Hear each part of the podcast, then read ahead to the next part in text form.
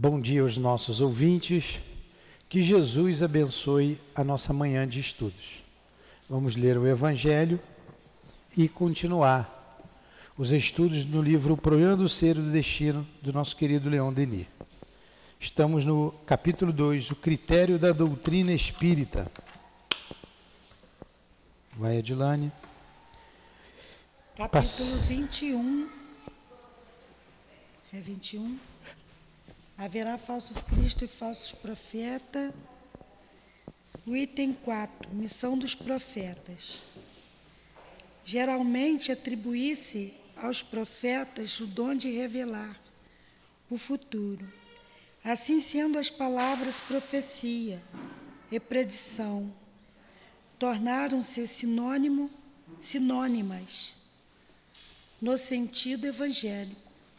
No entanto, a palavra profeta tem um significado mais amplo e é aplicada a todo enviado de Deus. Obrigado.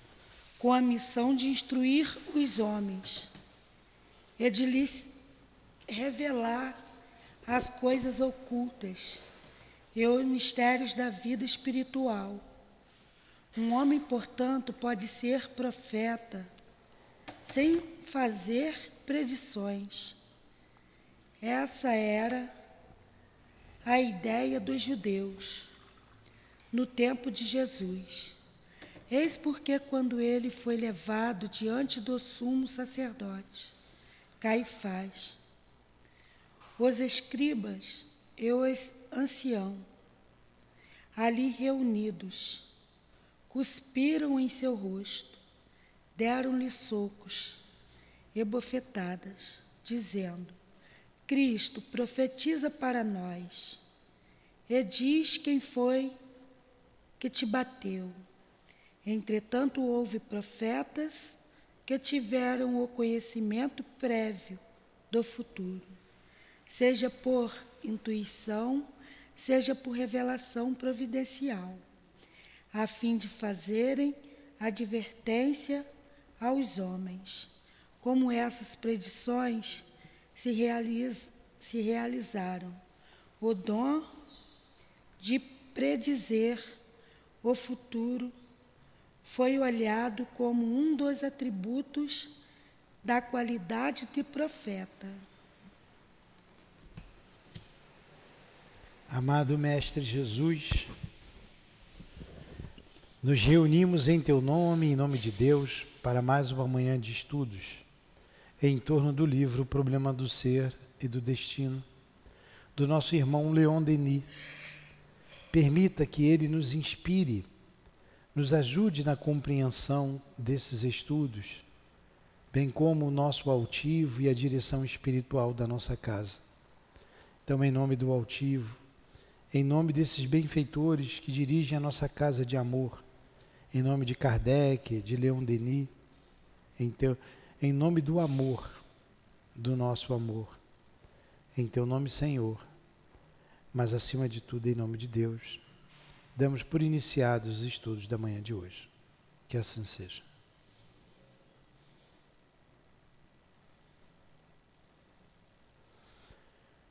Então vamos lá. Estamos no item 3. Ela foi embora natureza do ser. Tinha que falar com ela sobre isso aí, ó. Natureza do ser. O primeiro problema que se propõe, acharam aí? Página 62. À esquerda, Dilane. Pode ler, Dilane. Só porque eu estou bebendo água, só mandei eu ler natureza do ser. O primeiro problema que se propõe ao pensamento é o do próprio pensamento, ou antes do ser pensante. Aí está para todos nós um tema capital que supera todos os outros e cuja solução nos conduz às próprias fontes da vida e do universo. Qual é a natureza de de nossa personalidade. Comporta ela um elemento suscetível de sobreviver à morte? A esta questão se ligam todos os temores, todas as esperanças da humanidade. O problema do ser e o problema da alma resume-se um só. É a alma que fornece ao homem seu princípio de vida e de movimento. A alma humana é uma vontade livre e soberana. É a única consciente que, de, que domina todos os atributos todas as funções, todos os elementos materiais do ser, assim como a alma divi divina domina, coordena e encadeia todas as partes do universo para harmonizá-las. Então vamos lá. O capítulo fala da natureza do ser. O ser. Então ele está dizendo que o primeiro problema que propõe, que se propõe ao pensamento é o próprio pensamento. Olha que nós estudamos bem sobre o pensamento hoje cedo, né? Que nós aqui, que nos ouve de casa, estudamos hoje a parte, a última parte desse livro sobre o, o pensamento e a reforma do caráter. O primeiro problema que se propõe ao pensamento é do próprio pensamento. Ou antes, do ser pensante. Por que isso? Porque o pensamento é um atributo do espírito. Lembra que a gente estudou ontem isso no livro dos Espíritos? Sim. O pensamento é um atributo do espírito. É, é do espírito, é inerente ao espírito. Não, não tem espírito que não pensa, é dele. Então, é, é, é a partir daí que tudo vai se resolver na nossa vida. É o, é o estudo do pensamento. Novamente aqui, ô Débora. Ó, o primeiro problema que se propõe ao pensamento é o do próprio pensamento. Ou antes, o ser pensante. É. É a natureza. É, então, ele está dizendo, a natureza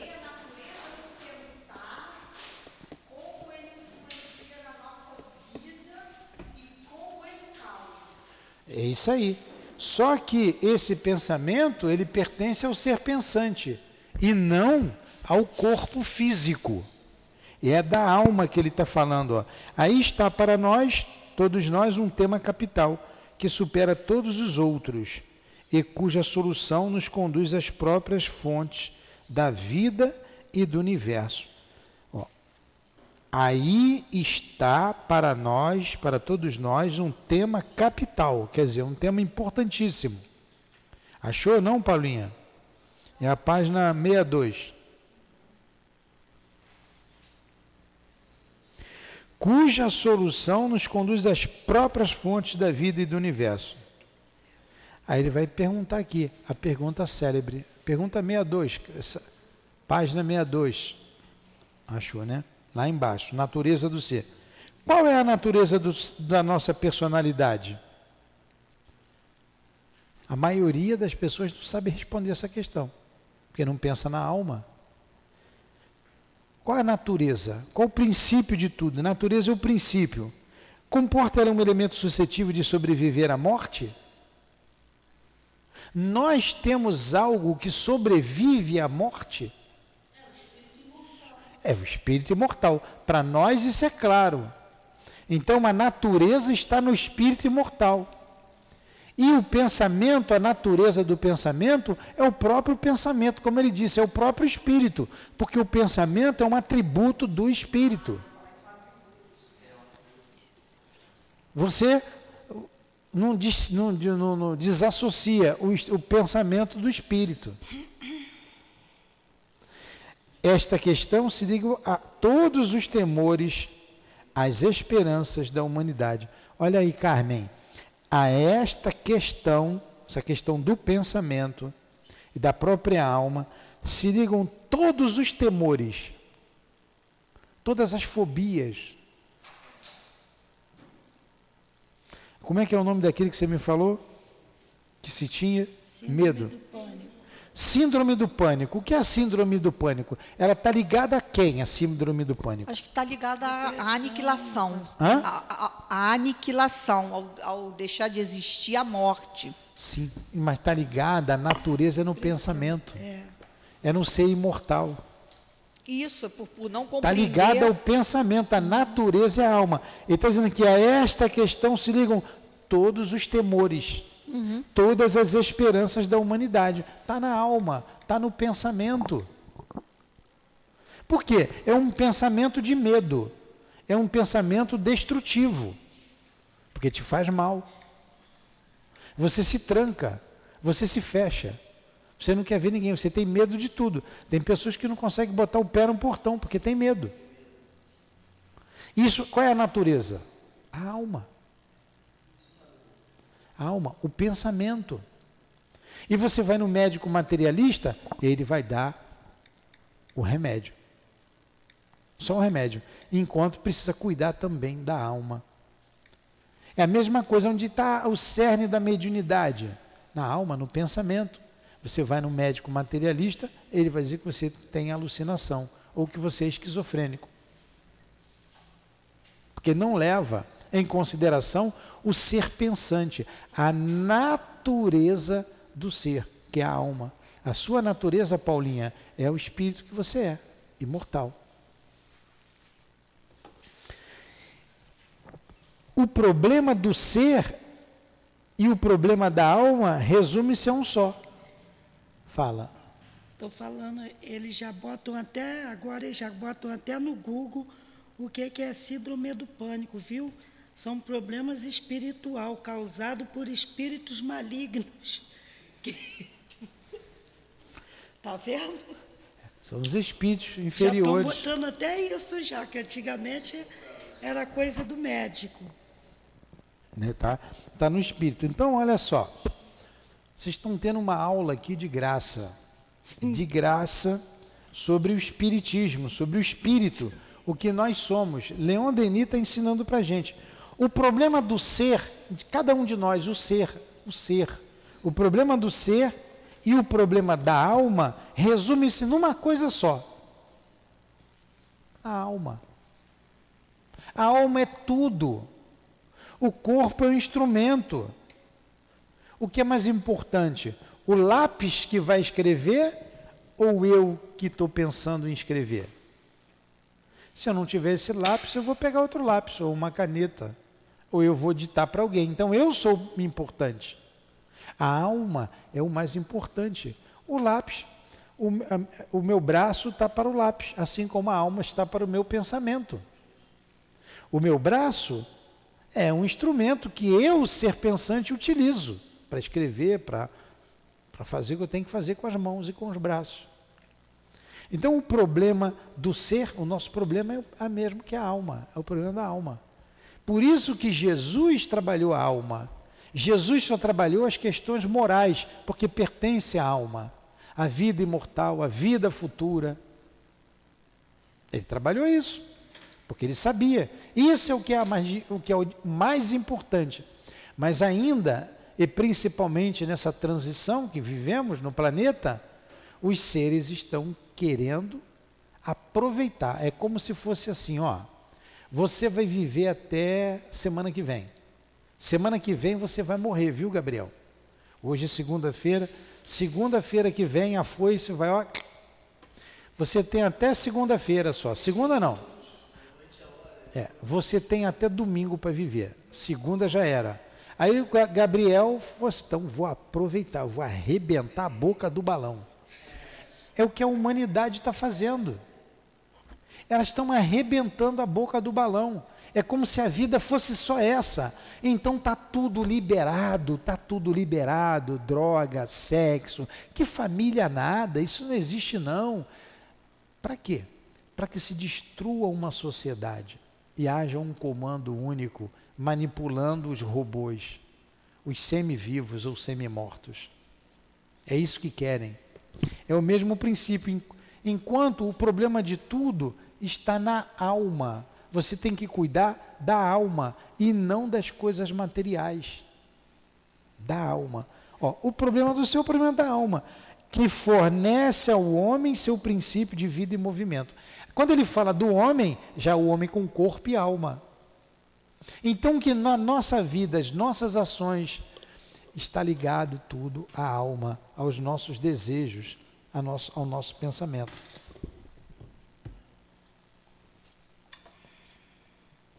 A alma humana é uma vontade livre e soberana. É a unidade consciente que domina todos os atributos, todas as funções, todos os elementos materiais do ser, assim como a alma divina domina, coordena e encadeia todas as partes do universo e harmonizá-lo. Deus, inteligência suprema, a causa primeira de todas as coisas. Deus domina e harmoniza todo o universo, como ele disse. Agora, a alma humana, o ser inteligente da criação, essa vontade livre e soberana é a unidade consciente que domina todos os atributos, todas as funções, todos os elementos materiais do ser. Então, tudo que está no meu corpo físico, quem domina é a alma. O Newton, interessante. Porque que... nós somos o que pensamos. Essas miríades de células vivas no nosso corpo são comandadas pelo nosso espírito. As doenças, tudo está ligado na alma. O ser, o cerne está no ser pensante. Fala, Débora. É, e aquele é interessante que ele fala, né? Assim como a alga de, alma divina domina, coordena e encadeia todas as partes do universo para harmonizá-las. E ele, isso é com a gente também, porque nós somos partes, fazemos parte disso. Uhum. Foi isso que a gente então, acabou de dizer. A gente, a, gente, a gente tem que entender que a gente está sobre esse domínio, sobre esse, esse, coorden, né, esse, esse, coordenar e sobre esse encadeamento do universo. A gente está ali imerso então, nessa é consciência, é ele, Deus. É, né? Deus domina o todo, Tudo. A inteligência suprema, a causa primeira de todas as isso, coisas, isso. e a alma domina o que está aqui em nós, no é. ser o no mito, homem. Né? Mito, é isso aí. É? é? isso aí. Você falou. Porque mito, a alma é o ser inteligente da criação. E por que que isso acontece? Está aqui. A alma é imortal. É. A alma sobrevive a tudo. Continua, Dilane. A alma é imortal. A alma é imortal, pois o nada não existe e nada pode ser aniquilado. Nenhuma individualidade pode acabar. A dissolução das formas materiais só prova que a alma se separou do organismo por meio do qual se comunicava com os meio terrestre, com o meio terrestre. Ela não deixa de prosseguir em sua evolução em condições novas, sobre formas mais perfeitas, e sem nada perde. Sem nada perder. Sem nada perder de sua identidade. Cada vez que abandona seu corpo terrestre, acha-se na vida do espaço, unida ao seu corpo espiritual do qual é inseparável, na forma imponderável, que ela própria preparou através de seus pensamentos e de suas obras. Então, olha lá, isso aqui é importante, a alma é imortal. Então, você prepara um corpo lá do outro lado, né? O próprio pensamento vai preparando, interferindo e moldando esse corpo para uma nova existência, né? Sim, é isso que ele está dizendo. É a lei da evolução. Acho que eu já vou fazendo isso então. Todos nós já estamos de alguma forma preparando os nossos corpos futuros com o teor dos nossos pensamentos, utilizando a nossa mente, e a gente vai se utilizando os corpos. Você vê que a gente vê ao longo da evolução quanto a gente já se utilizou o corpo físico. E ainda vai continuar se utilizando mais, porque é a lei da evolução. Isso aí. Então ele está dizendo que a alma é imortal, é a alma a, a, o cerne de tudo que acontece com o homem. E quando a gente morre, a parte material se esvai e fica aqui o ser pensante. A gente com os nossos pensamentos, com as nossas obras. O suicídio, a pessoa que se suicida, ela quer acabar com o, o, a vida dela, com os pensamentos, com os problemas, com as dificuldades. Mas ela não acaba, porque a alma é indestrutível, ela só acaba com a casca, só acaba com o corpo. Não existe morte. O corpo se acaba. Aí ela vai continuar com os mesmos problemas, com as mesmas dificuldades, porque é a alma a natureza de tudo. O cerne de tudo é a alma. E é o que ele falou, é inseparável, né? A alma é inseparável do corpo espiritual. Sim, ela com o corpo tá. espiritual, com o perispírito. E como o problema está na mente, o problema continua com a pessoa, acrescido de mais uma, uma, uma falta grave contra a lei de Deus, que é a destruição do corpo antes do tempo. E o, e, e o perceber que não morreu, né? Que continua vivo, né? que não resolveu todos não. os seus problemas. A morte é não, não, existe. Não é a solução, né? Não é a solução. Este corpo sutil, vai Adilane. Este corpo sutil, este duplo fluídico, existe em nós em estado permanente, apesar de invisível. Ele serve de molde para o nosso corpo material este não representa, no destino do ser, o papel mais importante. O corpo visível, o corpo físico, varia, formado com vistas às necessidades da etapa terrestre. É temporário, é temporário e perecível desagrega-se e se decompõe com a morte. O corpo sutil permanece preexistente, preexistente. Ao nascimento sobrevive a decomposição do túmulo e acompanha a alma em suas transmigrações. É o modelo, o tipo original a verdadeira forma humana, sobre a qual vem incorporar-se, por um tempo, as moléculas da carne e se mantém em meio a todas as variações correntes materiais. Mesmo durante a vida, esta forma sutil pode separar-se do corpo carnal em certas condições, agir, aparecer, manifestar-se à distância, como o veremos mais adiante, para provar de maneira irrecusável sua existência independente. Muito bem. Dorme não, senhor. Você está dormindo. Ele falou aqui do perispírito, certo? Que acompanha o espírito, esse corpo fluídico, que é invisível para a gente.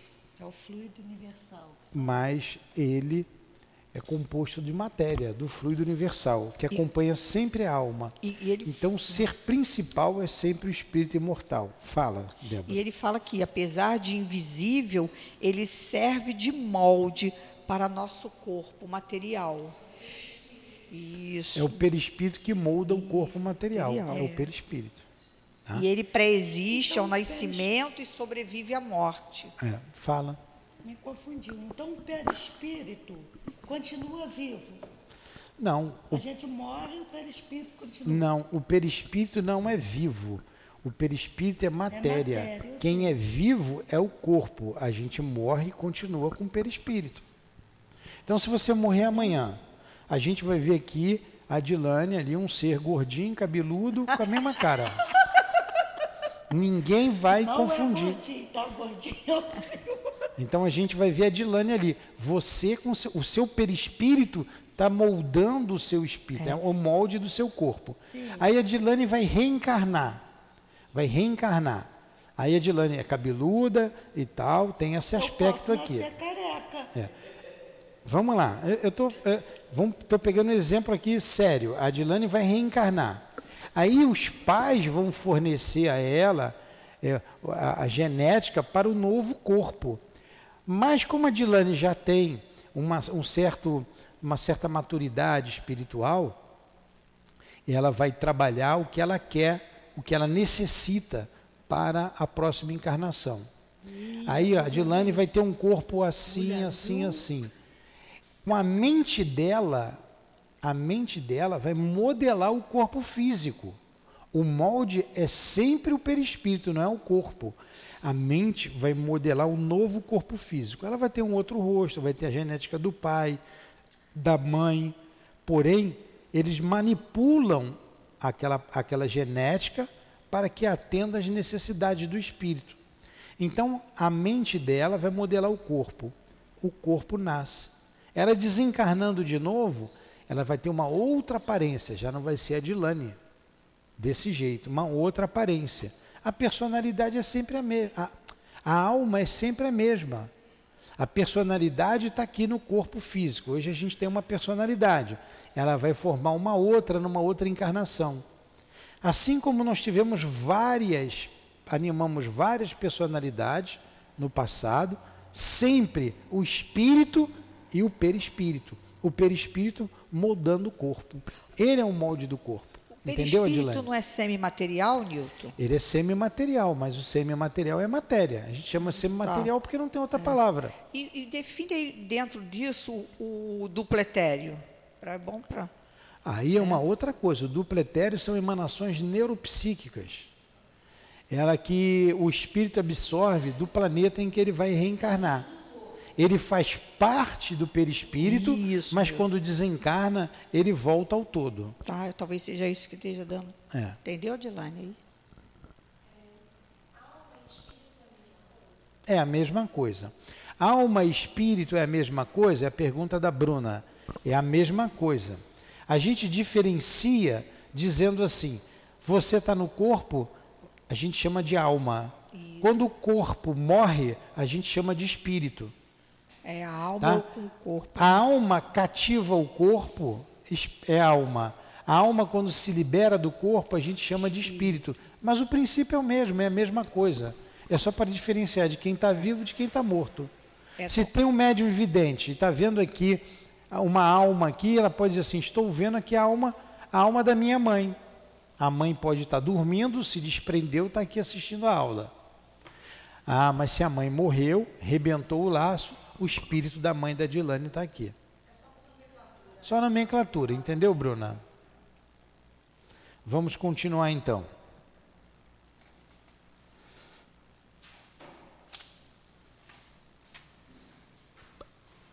Vai, Dilane.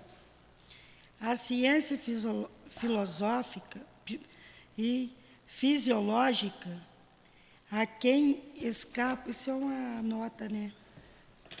É a, a nota ciência fisio- fisiológica, quem escapa, ainda a maioria das leis da vida, entreviu, no entanto, a existência do perispírito, ou corpo fluídico. Tá. Só um é- instantinho, Dilane.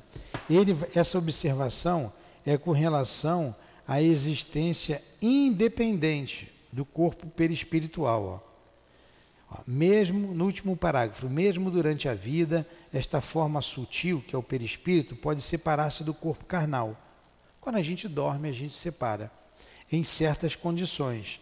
Agir, aparecer, manifestar-se à distância, como veremos mais adiante, para provar de maneira irrecusável sua existência independente. Quer dizer, é independente o perispírito do espírito. Ela tem, ela, quando a gente dorme, a gente sai com o perispírito, parte do perispírito, com a alma e parte do perispírito. E o corpo fica com uma parte dele dormindo. Aí, essa independência é que ele vai falar nessa observação. Ó. A ciência fisiológica, a quem escapa ainda a maioria das leis da vida, entreviu, no entanto, a existência do perispírito, ou corpo fluídico, que é ao mesmo tempo o molde do corpo material, a vestimenta da alma e o intermediário essencial entre eles. Então, o que é o perispírito? É o corpo da alma, é a vestimenta espiritual e é o intermediário entre o corpo físico e o espírito. O espírito é algo que a gente não sabe o que é. Ele é, ele é, ele é algo que os espíritos não nos dizem o que ele é. Então vamos supor que esse copinho claro aqui seja o espírito. Ele é o espírito. Como que o espírito vai se ligar a um corpo físico pesado? Ele não tem liga, ele não, o espírito por si só não tem liga com o corpo físico pesado. Ele não tem liga. Ele não tem liga com o corpo físico pesado. A liga é o perispírito, que está sempre ligado aqui, desde o princípio, desde o princípio inteligente, nos reinos inferiores da criação, o ser inteligente da criação está envolto com a matéria. Como é uma matéria sutil, ela é semimaterial, ela continua sendo matéria, mas ela é mais sutil, ela está ligada aqui, e essa matéria, ela tem várias camadas, ela não é um bloco único. Então, é através dessa parte mais exteriorizada, que você falou do pretéreo, que vai ligar no corpo físico. Então, o homem, o homem encarnado, ele tem um corpo espiritual e ele é um espírito. Ele é um espírito. Então, vamos supor, ele é um espírito, ele está aqui, ó, com o perispírito nele, o espírito está aqui, o perispírito. Aí, através do perispírito, ele se liga ao corpo. Quando o homem morre, fica o espírito com seu perispírito. Agora, por que, que ele é independente? Porque quando você dorme, estou ligado aqui, quando eu durmo, eu durmo aqui, parte do meu perispírito vai ficar aqui, eu estou ligado e eu vou agir. O espírito com o perispírito. Tem características próprias. E o corpo físico não tem. Mas ele é matéria. Então, olha, a ciência fisiológica, fisiológica é que trata do corpo fisiológico, do corpo físico. Então, a ciência que trata do corpo, da ciência fisiológica, a quem escapa ainda a maior das leis da vida, porque a ciência, quando vai fazer, vai estudar anatomia, ela não vê a alma, ela só vê matéria, ela só vê o corpo físico, ela não vê o corpo espiritual, ela não vê. É por isso que ele está dizendo, a ciência fisiológica, quem escapa ainda a maioria das leis da vida, entreviu, no entanto, a existência do perispírito, ou corpo fluídico, que é ao mesmo tempo o molde do corpo material, a vestimenta da alma e o intermediário entre essencial entre eles. Entenderam isso? Está entendendo, Paulinha? Claude Bernard escreveu escreveu: há uma espécie de desenho pré-estabelecido de cada ser e de cada órgão, de sorte que, se considerado isoladamente, cada fenômeno do organismo é tributário das forças gerais da natureza. Eles parecem revelar um elo especial, parecem dirigidos por alguma condição invisível na rota que segue na ordem que os encadeia. Então esse pesquisador está dizendo da existência, ó, tem algo ali que é o perispírito, é isso que ele está dizendo. Mas essa não é a ideia da ciência comum. É como se fosse uma forma, né, do perispírito é a forma do corpo. É. É.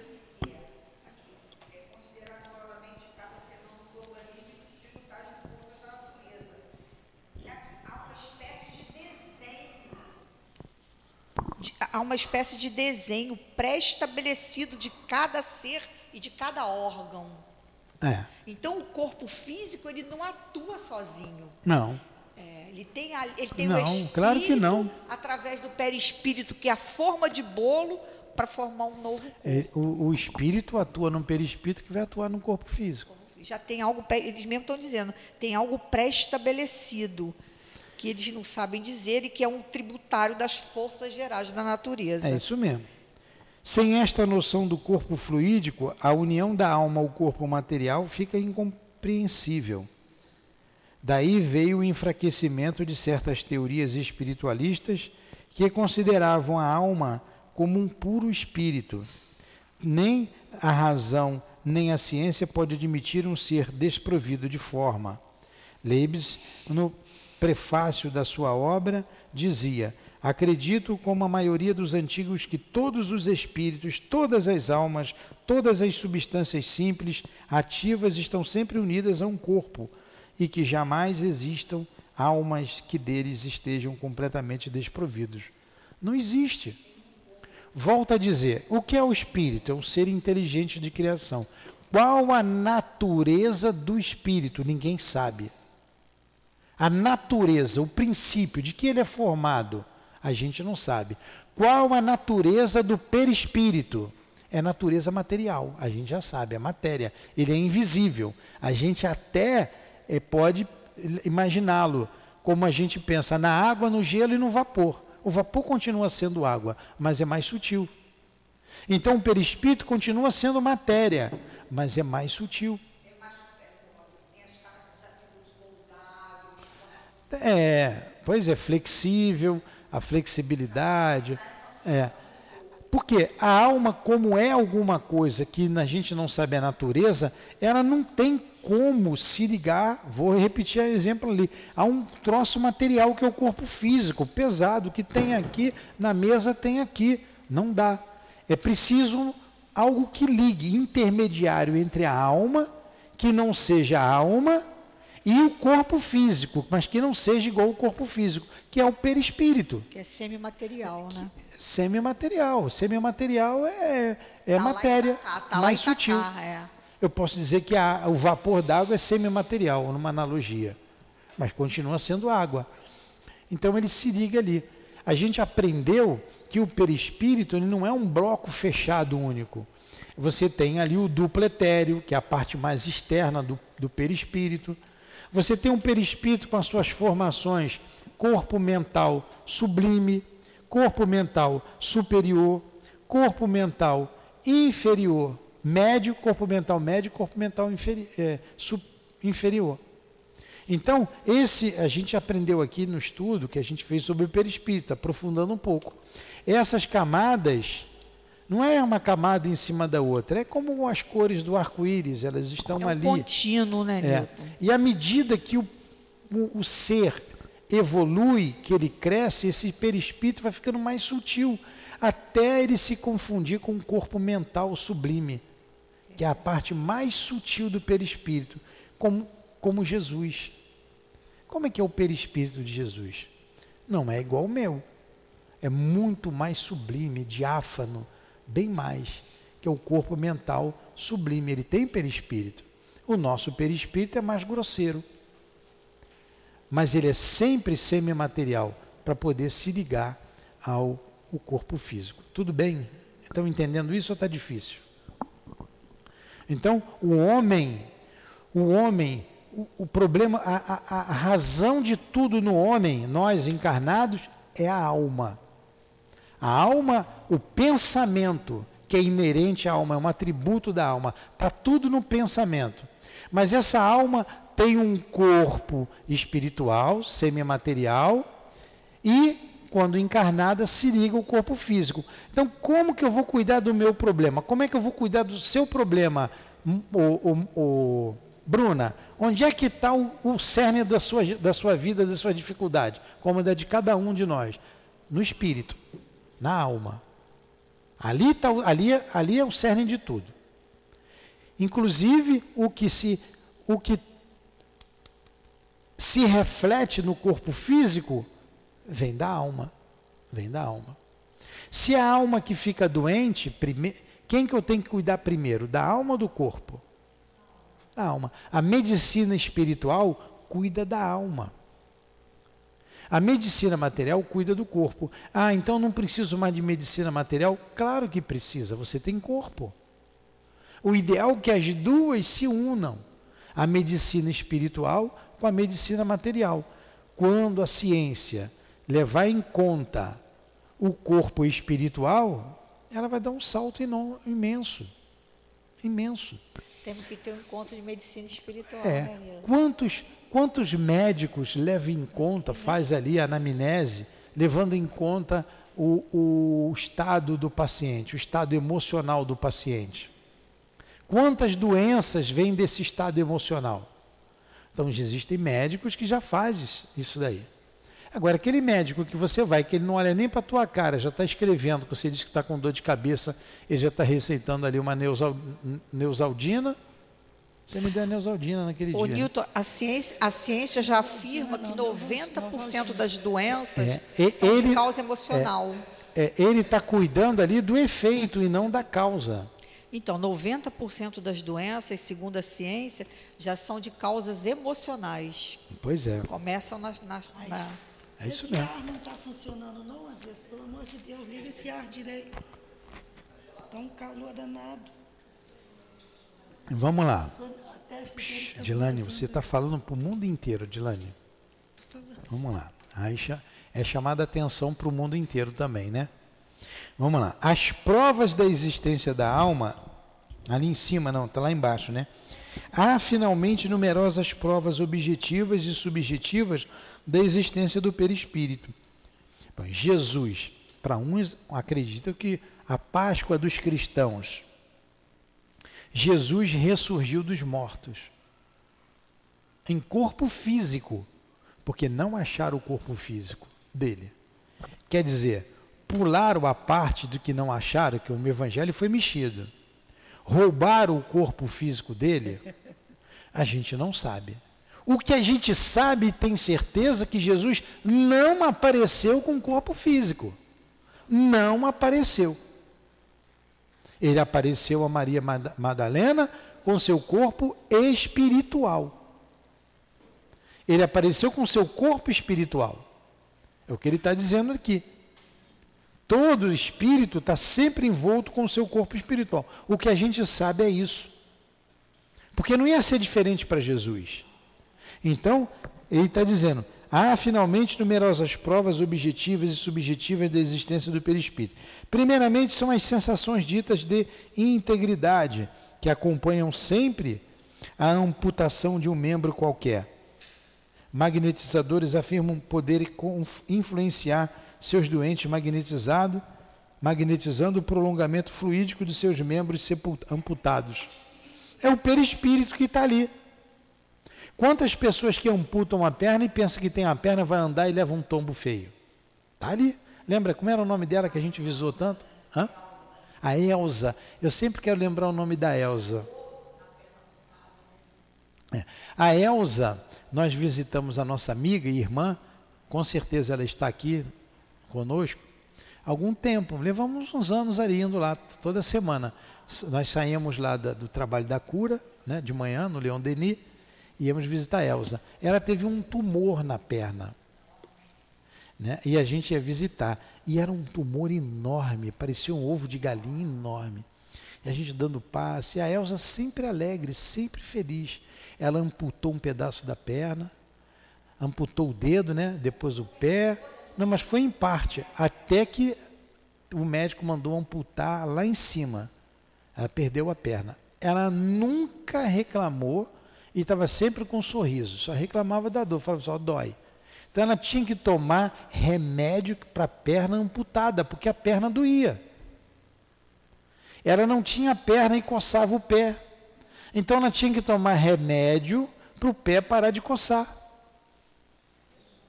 E uma vez ela levou um tombo, porque ela levantou da cama, sem a perna, caiu. E ela acabou morrendo de câncer, né? Foi para o hospital, nós fomos visitá-la também no hospital. A Elsa tinha certeza, trabalhadora da casa espírita, tinha certeza, foi internada naquele hospital lá no Meyer, no toma remédio para cachorro contra a vacina de raiva. Quem foi que fez a.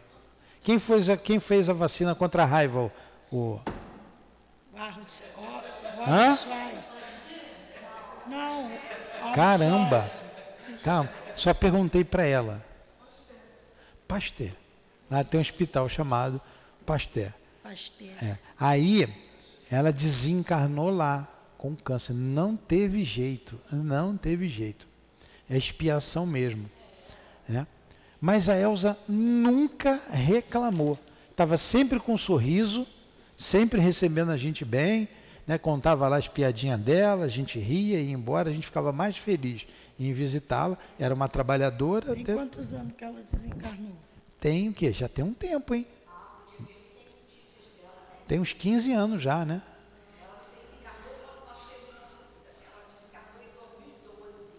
2012, então, 22, 10 anos, 10 anos, 10 anos. Bom tempo, tem um pouquinho mais, pouquinho mais, por aí. Então, Não, eu pensei que tinha 40, que eu ia dizer que ela reencarnou. Não, não. A Elsa, a Elsa, é, a gente foi lá várias vezes. Então, época da perna. A perna dela, ela sentia a perna, era o perispírito. É o perispírito. Diz não, o médico diz não, isso é emocional. Mas não é, é o perispírito que está ali. A forma de bolo que está ali. Seu Nilton, o Carlos fez um comentário. Ele disse que acredita que o assunto relacionado ao perispírito e do pretérito deva voltar a ser tratado em alguns outros estudos para melhor entendimento. Dada a complexidade, ele disse que acredita que muitos espíritas, assim como ele, ainda resta melhor entendimento. É, a gente pode aprofundar melhor aqui. É o Luiz que está falando? É o Carlos. Ah, o Carlos. É, quando ele voltar, a gente vai explicar melhor. Tá? A gente teve uma aula aqui sobre perispírito, Carlos, e o Carlos está lá em Portugal. É, com o Paulo Nagai, já tivemos duas vezes, vamos ter uma terceira aula com ele aqui, vou chamá-lo para falar sobre o perispírito. E a gente vai entender melhor essas camadas. É, é, eu não posso aqui agora aprofundar muito isso, mas o que a gente pode dizer que o perispírito, os esotéricos já falavam disso há muito tempo. Os esotéricos. E essa conclusão a gente chega com Kardec, analisando o livro dos médiuns e com André Luiz. E você chega à conclusão que o perispírito, o próprio Kardec no livro dos médiuns fala isso. E que o perispírito não é um bloco único. Com André Luiz, entre outras passagens, a mais conhecida. Ele próprio foi visitar a mãe, que estava num lugar mais elevado do que ele. Ele estava em nosso lar. Ele dormiu, olha só, o espírito dormiu, deixou parte do seu perispírito, ele fala lá claramente, deixou parte do seu perispírito e foi visitar a mãe. Que parte é essa do perispírito que ele deixou? E que, que parte que ele foi visitar a mãe? Então ele foi visitar a mãe, então mostra ali que o perispírito não é um bloco. Com certeza ele foi visitar a mãe com um corpo mental. Um corpo mental. E o perispírito, o restante do perispírito ficou ali, repousando, mas ele foi lá. Agora ele largou para lá e foi. Tinha ligação fluídica, o perispírito ligado ao corpo que ficou em nosso lar. Assim como nós, quando dormimos, a gente vai com parte do perispírito, porque tem que manter a vida no corpo físico, que está ligado pelo cordão fluídico, que é perispírito, cordão fluídico é perispírito, e fica ali o duplo etéreo. São, como diz André Luiz, emanações neuropsíquicas. Neuropsíquicas. Você, ao nascer, você absorve do planeta em que você vai reencarnar. Uma vez desencarnando, você, essas emanações voltam para o todo de onde saiu e você segue com o seu perispírito, sem o duplo etéreo. Tá? Então, o duplo etéreo é uma dessas camadas do perispírito. Fala.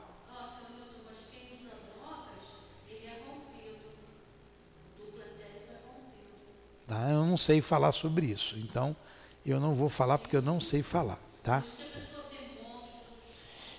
É. É, não posso falar disso porque eu não Mas sei falar. Desencarnou. Hã? Quando é rompida é porque desencarnou. É. Quando rompe é porque desencarna. Ó. É, é, não, é, não sei falar sobre isso. Vamos lá. É negócio é não usar droga. Usou droga, dá tudo, tudo, tudo ruim. Eu não sei falar. É já uma droga, já fica uma droga. Ó, Vem em seguida as aparições dos fantasmas dos vivos. Em muitos casos o corpo fluídico condensado impressionou placas fotográficas. Deixou marcas e moldes em substâncias moles, impressões na poeira, na fuligem e provocou o deslocamento de objetos e etc. Então, gente, tem ainda as materializações de espíritos. Aquela materialização de Kate King, que o William Crookes fez em laboratório, ele ficou quatro anos com o espírito ali. Quem lê mais os detalhes, Leon Denis fala, falou nesses detalhes lá no, no livro No Invisível. O espírito de Kate, Kate é Katia em inglês, né? Kate, de, Kate King.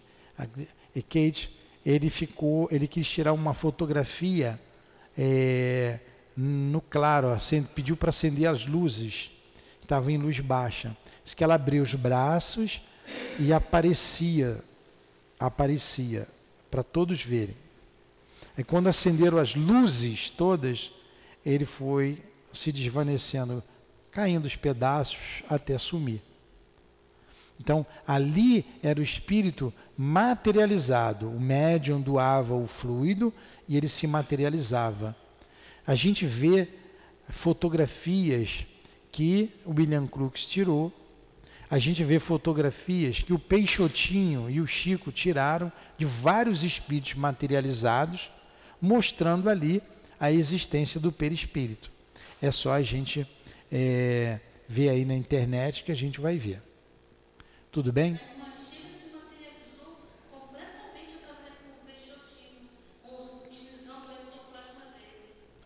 Pois é, Sheila, né? Pois é, é isso aí. Então tem várias comprovações do perispírito.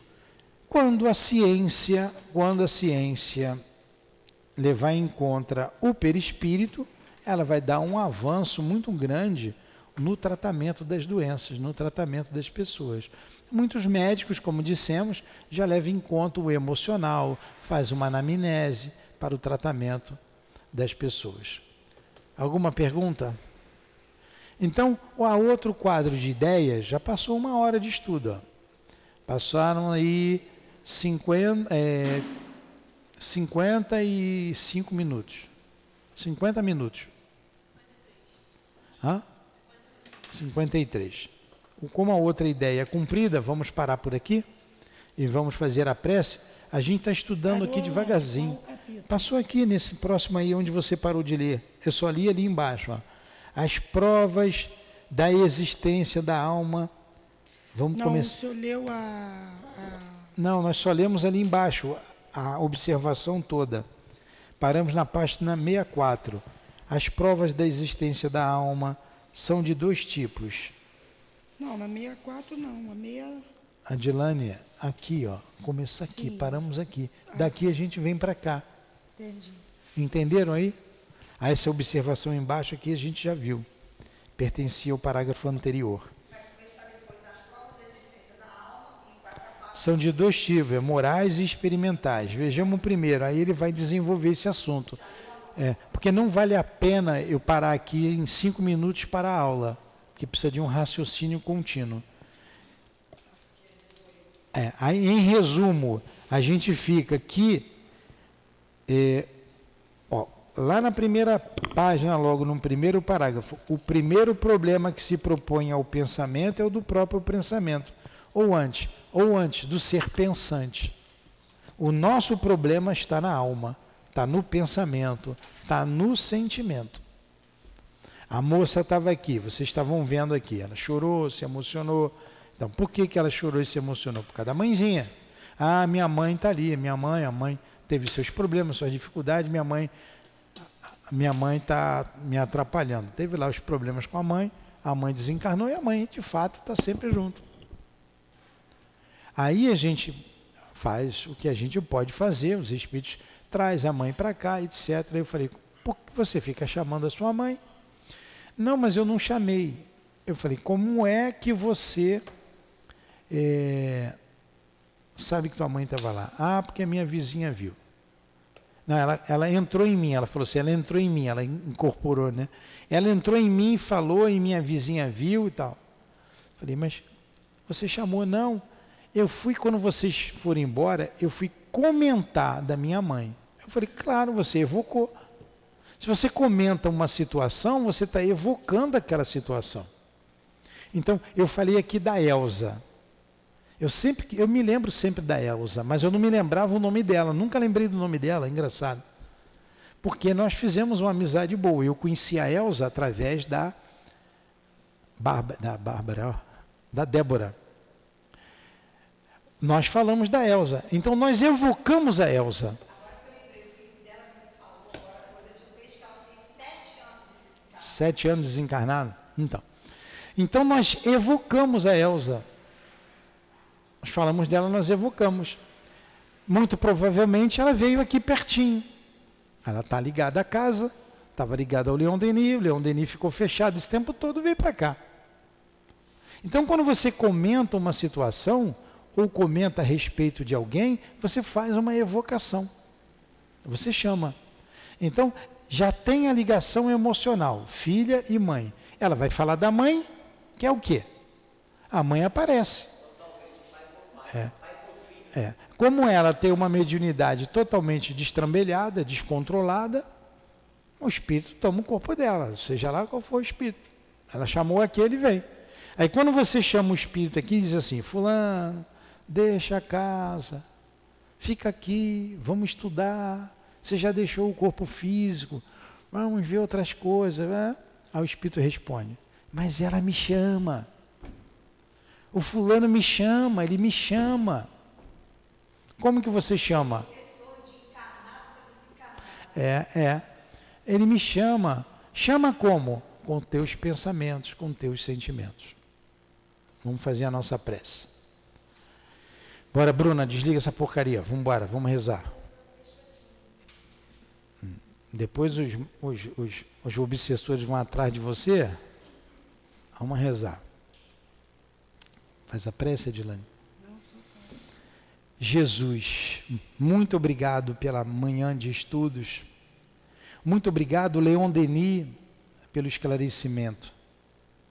Muito obrigado Altivo, a todos os espíritos guias da nossa casa. Elvira, Cida, Neuza, Lurdinha. Obrigado, Allan Kardec. Que Deus abençoe o nosso esforço. Que Deus abençoe a nossa casa espírita que Deus conforte a todos nós que aqui estamos, encarnados e desencarnados, e que essa paz, esse amor que vibra nesta casa, chegue a todos que estão nos ouvindo à distância. Em nome de Deus e de Jesus.